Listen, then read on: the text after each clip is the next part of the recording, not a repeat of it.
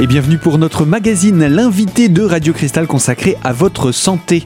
La CPAM des Vosges organise chaque mois, les jeudis de la santé, une conférence sur une thématique de santé publique et aujourd'hui on s'intéresse à la maladie de Parkinson. Cette conférence a été donnée au mois de janvier, entre autres par le docteur Hutin, neurologue clinicien à Épinal. La maladie de Parkinson, qu'est-ce que l'on peut en dire? Je laisse la place au docteur Hutin, invité de la CPAM des Vosges. Dans un premier temps, je vais vous expliquer certaines choses. Je vais essayer de vous faire comprendre, effectivement. J'avais proposé un intitulé La maladie de Parkinson, mieux la connaître pour peut-être un peu moins la craindre. C'est un petit peu ce, que, ce qui va être le fil conducteur de mon, de mon propos. Et puis, on essaiera de, ensemble d'aborder non plus des données trop scientifiques, trop médicales, mais euh, un peu la vie au quotidien avec la maladie de Parkinson, de voir comment le long de ce cheminement de la maladie de Parkinson, on la vit, comment nous on la ressent. Puis c'est très important aussi, je le dis souvent quand euh, euh, j'interviens comme ça à la demande de, pas mal de gens dans, mon domaine, c'est-à-dire aussi bien sur d'autres maladies, euh, d'avoir le retour, euh, d'aller à la rencontre des gens. Et je crois que c'est bien dans beaucoup de domaines hein, que nous on exprime un peu les choses, que vous nous connaissiez un petit peu mieux que derrière notre blouse blanche et le quart d'heure ou la demi-heure qu'on veut bien de temps en temps vous accorder si vous êtes patient, et que nous aussi on écoute, on écoute vos, vos interrogations, vos problèmes, et c'est pour ça que, au niveau des Vosges, et en particulier dans le domaine de Parkinson, la collaboration soignant association et par ce biais-là rapprochement entre les familles, les aidants et les patients, eh bien c'est quelque chose euh, bon qui se passe bien et je pense qui, qui, qui apporte. Voilà. Alors donc je vais pendant un petit moment vous parler de la maladie de Parkinson.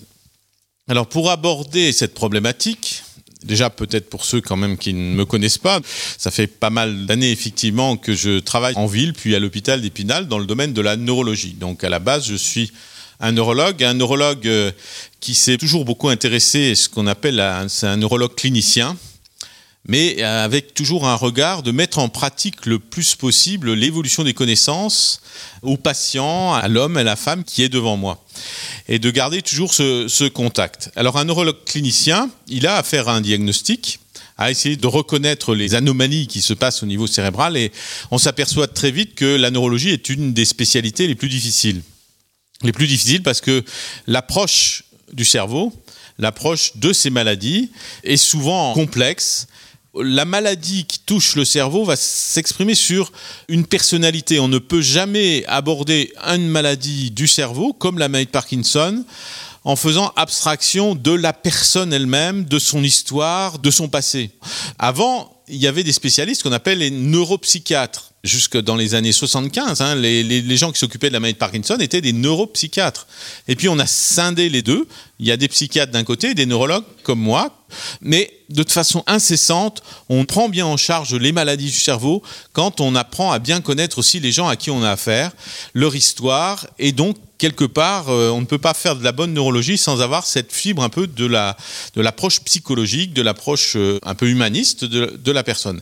C'est quand même beaucoup plus vrai que dans d'autres spécialités médicales. Hein, quand vous allez à traiter une maladie du rein, du poumon, donc euh, il y a le malade, il y a la façon de l'accompagner, de voilà. Mais dès qu'on touche une maladie cérébrale, on touche de plus près le vécu, l'image qu'on ne peut avoir de soi et la connaissance aussi. Alors c'est particulièrement vrai, vous allez le voir dans la maladie de Parkinson. Et cette approche que je voulais aussi vous faire comprendre. Alors, il y a deux, trois données qui me paraissent indispensables à vous expliquer très rapidement pour que vous compreniez mon propos après.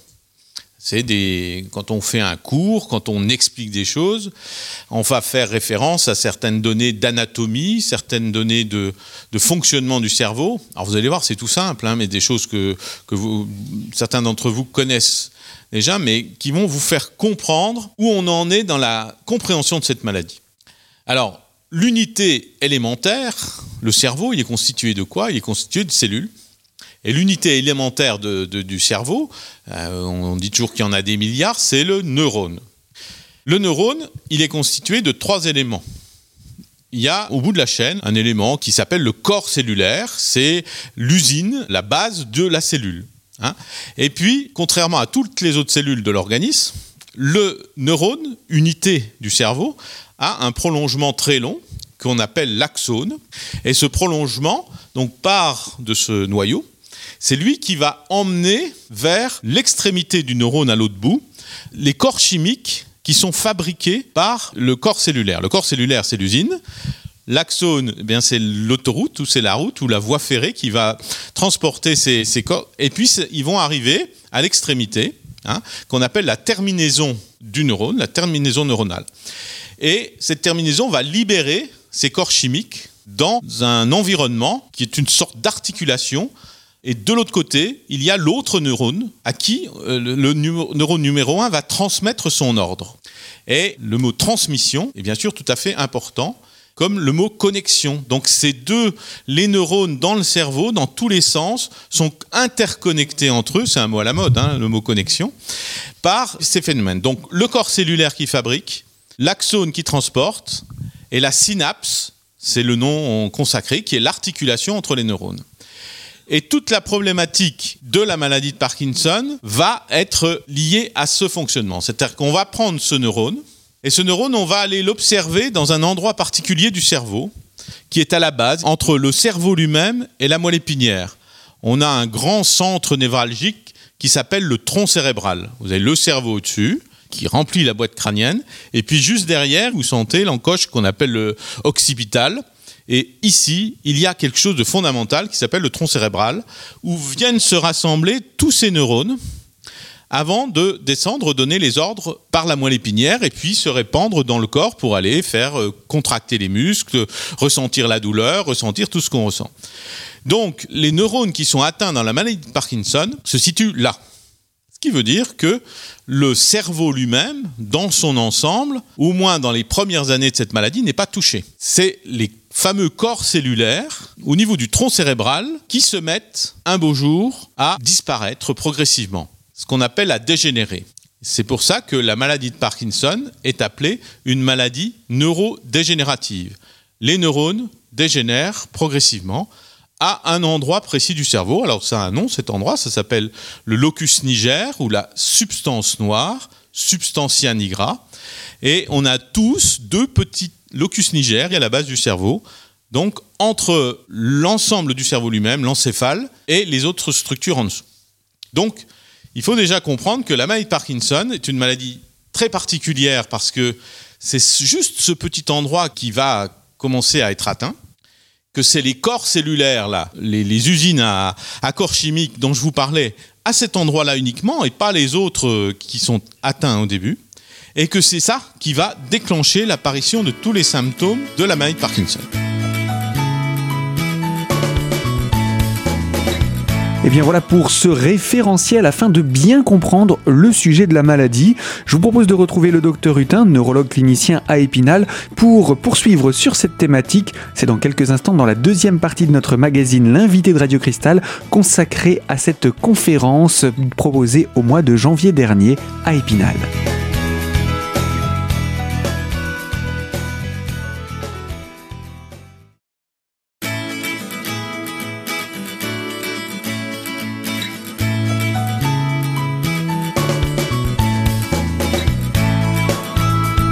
L'invité de Radio Cristal, deuxième partie pour parler de votre santé. Dans le cadre des Jeudis de la Santé, le docteur Hutin, neurologue et clinicien, était invité de la CPAM pour parler de la maladie de Parkinson.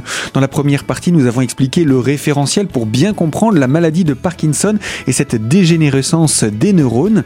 Alors, l'utilité de bien comprendre le développement de cette maladie, le docteur Hutin va nous en expliquer les différents tenants et aboutissants.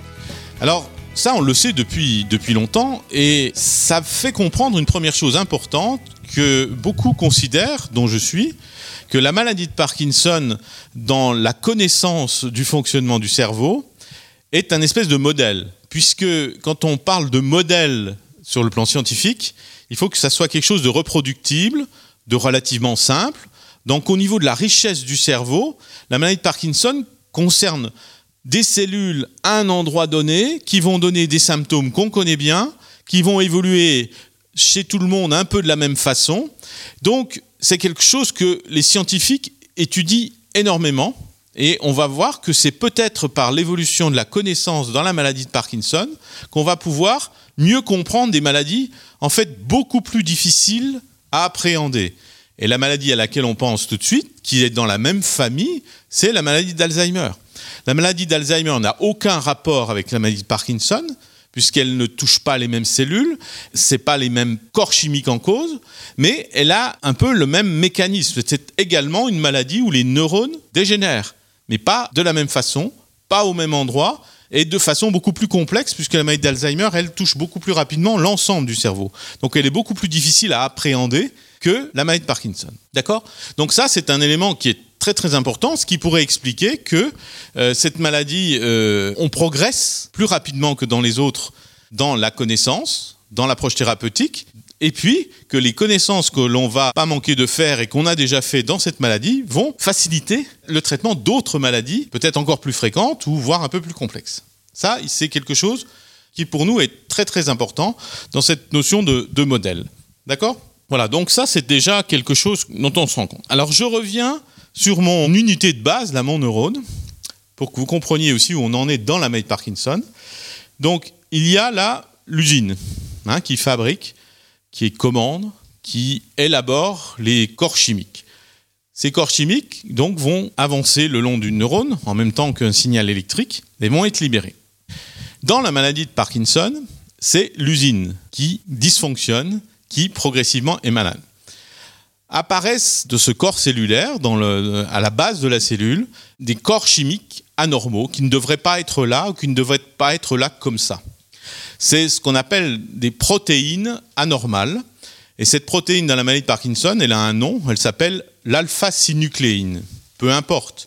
Juste que vous sachiez que chacune des maladies du cerveau va avoir sa signature. La signature de la maladie de Parkinson, c'est cette protéine. C'est-à-dire que si on regarde les cellules du cerveau d'un Parkinsonien, on va trouver des petits corps qui s'appellent des corps de Lévy qui contiennent en particulier cette protéine, que d'autres n'auront pas. Si vous regardez les cellules de la maladie d'Alzheimer, vous trouvez d'autres corps qui s'appellent substances amyloïdes ou d'autres maladies, d'autres protéines. Donc, chacune de ces maladies a une signature qui est la présence dans la cellule, dans l'usine, là, de quelque chose qui l'empêche de fonctionner normalement. D'accord? Donc, c'est ça la base de la maladie. On sait que ça existe, et ça c'est très important aussi, mais on ne sait pas pourquoi actuellement dans l'usine, dans le corps cellulaire, qui est la vie même de la cellule cérébrale. Pourquoi, à cet endroit, tout petit, quelques millimètres carrés, eh bien, un paquet de neurones va se mettre à retenir cette synucléine, cette protéine anormale, qui va presque suicider la cellule, puisqu'elle va, hein, va dysfonctionner à cause de cette présence. Alors on commence à avoir des idées. Mais au jour d'aujourd'hui, il y a toujours un point d'interrogation sur le pourquoi Monsieur X, Madame Y, je fais va un jour voir sa synucléine, ses cellules, accueillir cette protéine qui va d'elle-même l'autodétruire finalement et entraîner bien sûr la maladie. Et plus la protéine va s'accumuler au fil des années, plus la maladie va progresser. Hein, c'est ça le principe de ces, de ces maladies. Et ça, on le sait. Le problème, c'est qu'on ne sait pas exactement d'où vient cette protéine, pourquoi elle s'accumule là, pourquoi elle se propage après aux cellules. J'y reviendrai après. Mais c'est ça qu'il faut que vous compreniez, c'est que la base, on, regarde, on sait ce qu'il y a, mais pour l'instant, on ne sait pas empêcher cette protéine de s'accumuler, on ne sait pas la filtrer, l'éliminer, enfin tout ce que vous pouvez imaginer que les médecins savent faire pour empêcher quelque chose qui vient agresser le corps, qui vient agresser une cellule. Par contre, et c'est là tous les progrès qui ont été faits ces dernières décennies dans la maladie de Parkinson, on sait tout ce qui se passe après. C'est-à-dire, l'usine, elle fonctionne mal, ou elle ne fonctionne plus, mais on sait ce que ça donne quand elle ne fonctionne plus. C'est-à-dire quand elle ne fonctionne plus, cette usine, le neurone ne fait plus son travail, et au bout de la chaîne, pour donner les ordres et que tout se passe bien, eh bien, le neurone ne fabrique plus quelque chose de fondamental, je vous ai parlé de transmission, ça, s'appelle le neurotransmetteur. C'est-à-dire que la cellule, elle va envoyer ses ordres par des molécules qui sont des neurotransmetteurs, dont bien sûr euh, qui est fabriqué, qui va passer et donner l'ordre, c'est ça s'appelle la dopamine. Ce pourquoi, depuis qu'on sait que ces cellules dégénèrent et ne fabriquent plus assez de dopamine, c'est exactement comme le diabétique qui fabrique plus son insuline, eh bien le cerveau n'a plus assez de dopamine pour fonctionner correctement. Donc c'est ça qu'il faut que vous compreniez. On voit ce qui se passe, on sait que les cellules deviennent de plus en plus malades, mais ça, on ne sait pas l'empêcher. On ne sait pas clairement le ralentir parce qu'on ne comprend pas encore tout. Mais ça, ça sera la découverte de la maladie de Parkinson. Et donc, si on sait empêcher la synucléine de venir attaquer ces cellules, on saura aussi probablement empêcher les autres euh, corps chimiques d'attaquer la cellule pour donner Alzheimer, d'attaquer. Voilà. Donc c'est pour ça que je vous dis que c'est un modèle. Mais par contre, on, s'est ingénié et on a fait énormément de progrès dans la compensation finalement, hein, puisque la cellule ne fait plus son travail, mais vous multipliez ça par des milliers et des millions. Hein. Je, vous fais à l'unité, mais toutes les cellules de la maladie de Parkinson sont atteintes du même dispositif. Et donc, on a compris ça et on s'est ingénié à faire des progrès dans les traitements en apportant la dopamine, ce que je vous expliquerai tout à l'heure. Voilà. Donc voilà clairement où on en est. Donc dans ces maladies, vous voyez que c'est à la fois simple et complexe, et les connaissances maintenant que l'on peut dire formelles dans ce type de maladie. Et eh bien voilà donc effectivement où on en est scientifiquement dans la recherche pour comprendre la maladie de Parkinson. Nous étions là en compagnie du docteur Hutin, neurologue clinicien à Épinal, qui répondait à l'invitation de la CPAM des Vosges pour une conférence dans le cadre des Jeudis de la Santé sur la thématique de la maladie de Parkinson. C'était en janvier dernier. Mais ce n'est pas fini, il y a encore beaucoup de choses à dire sur ce sujet. Nous retrouvons le docteur Hutin dans la troisième partie de notre magazine pour voir comment évolue la maladie de Parkinson dans le corps et le cerveau d'un patient atteint. Alors à tout de suite pour cette troisième partie.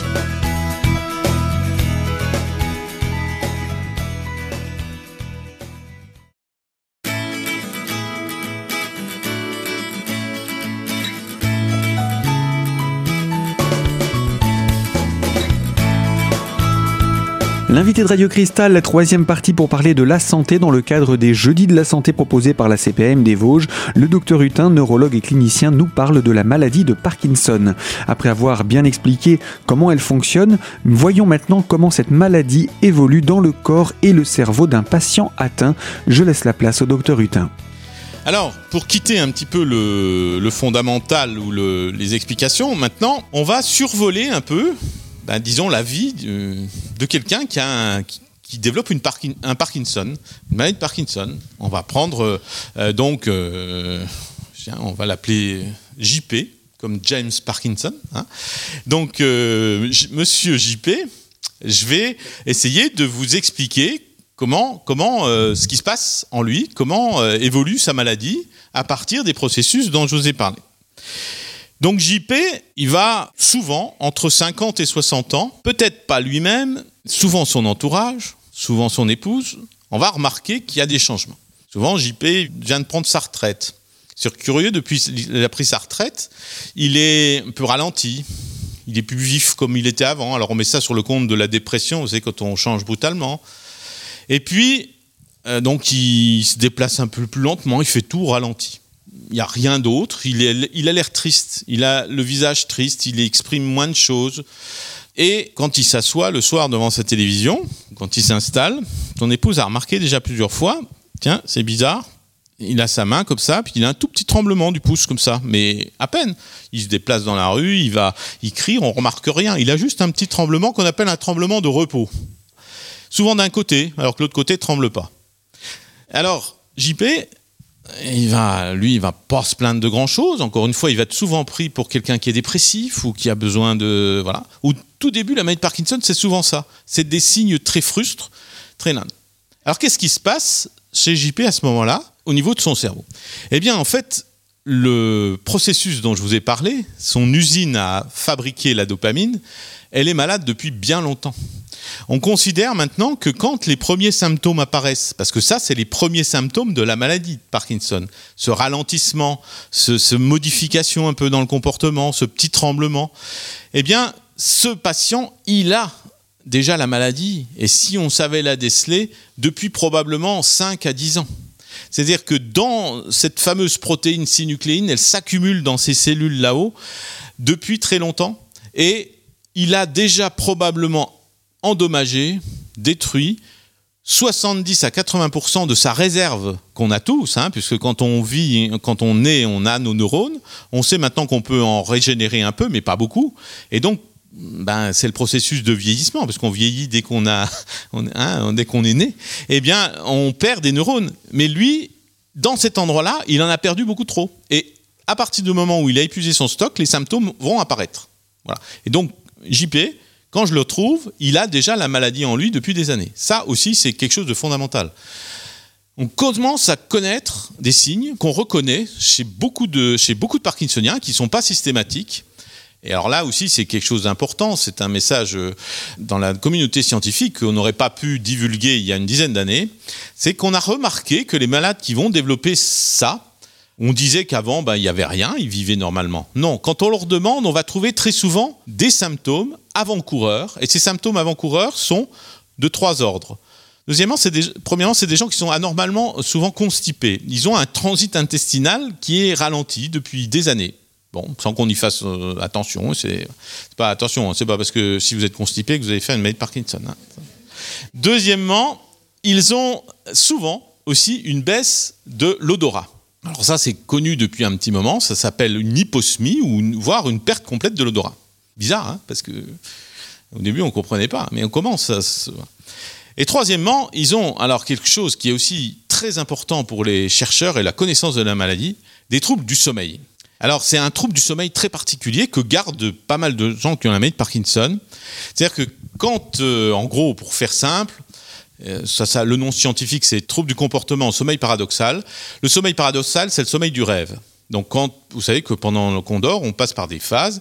Et normalement, quand on rêve, si on enregistre le cerveau, on a une activité d'éveil, mais on ne bouge pas, on ne vit pas son rêve. C'est comme si les gens qui ont Parkinson, ils vivent physiquement leur rêve. C'est-à-dire que s'ils se sentent agressés, ils vont agresser leur, leur épouse à côté. Ils vont, c'est pas du somnambulisme, mais c'est, ils ont des, voilà, ils ont un, un sommeil excessivement agité qui peut poser réellement problème. Et ça, on s'est aperçu, c'est bizarre, que dans euh, un pourcentage non négligeable de Parkinsoniens, quand on les interroge, ils nous disent Ah, mais oui, leur épouse dit Mais ça fait longtemps qu'il me tape dessus ou qu'on a fait chambre à part parce que je ne supporte plus.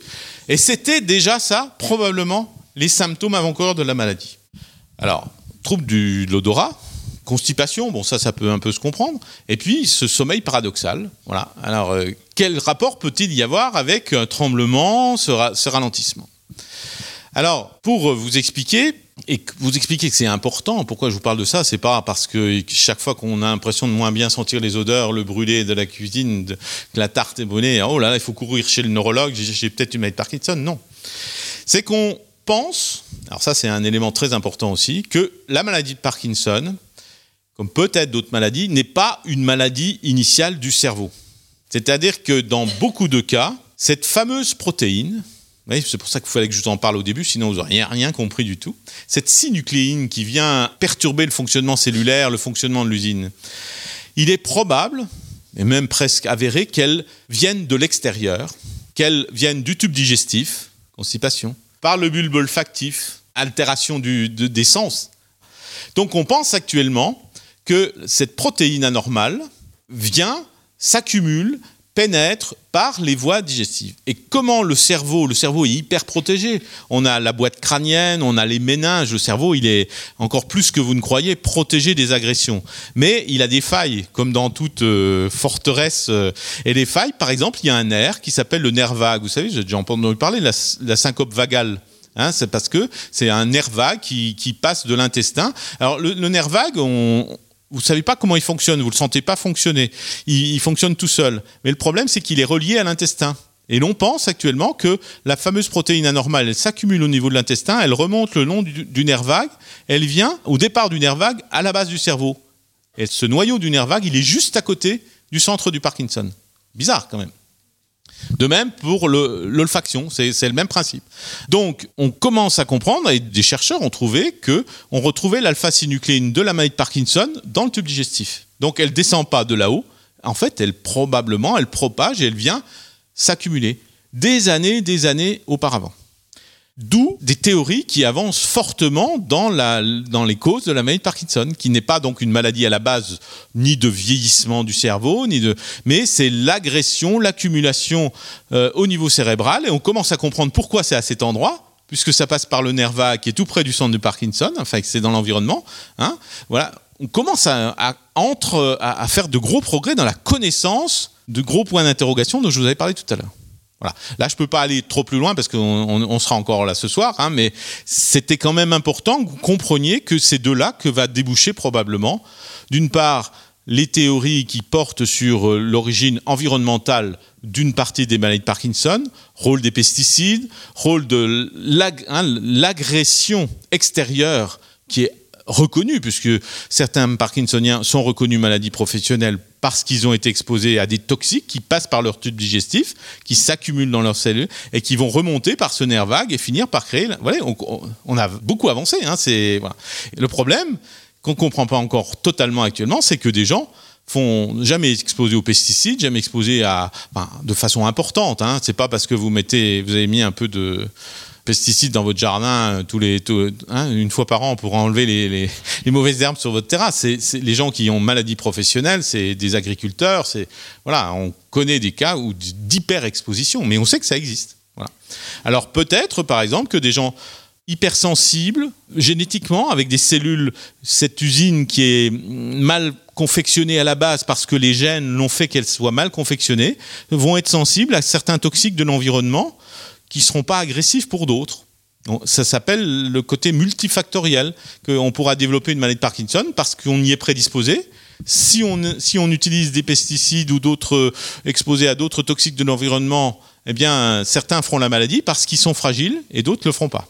Mais si vous êtes exposé en masse à certains toxiques, voilà. Donc le rôle toxique dans la maladie de Parkinson, dans certains cas, est de toute façon scientifiquement démontré. Mais encore une fois, ça n'explique pas tout. D'accord Et c'est une piste euh, indiscutable, hein, indiscutable. Et bien voilà donc pour les signes que la maladie de Parkinson est bien installée avant les tremblements et après, comment ça se passe pour le diagnostic de notre personnage JP Eh bien, je vous propose de nous retrouver la semaine prochaine avec le docteur Hutin pour poursuivre autour de cette conférence des jeudis de la santé proposée par la CPAM des Vosges. Alors, euh, à la semaine prochaine pour ce sujet-là. Pour ce qui est des conférences des jeudis de la santé, sachez que le prochain rendez-vous sur la thématique des plantes vertes, amis ou ennemis, ce sera le jeudi 25 février prochain on en reparle sur Radio Cristal bien entendu. A très bientôt pour un nouveau magazine consacré à votre santé.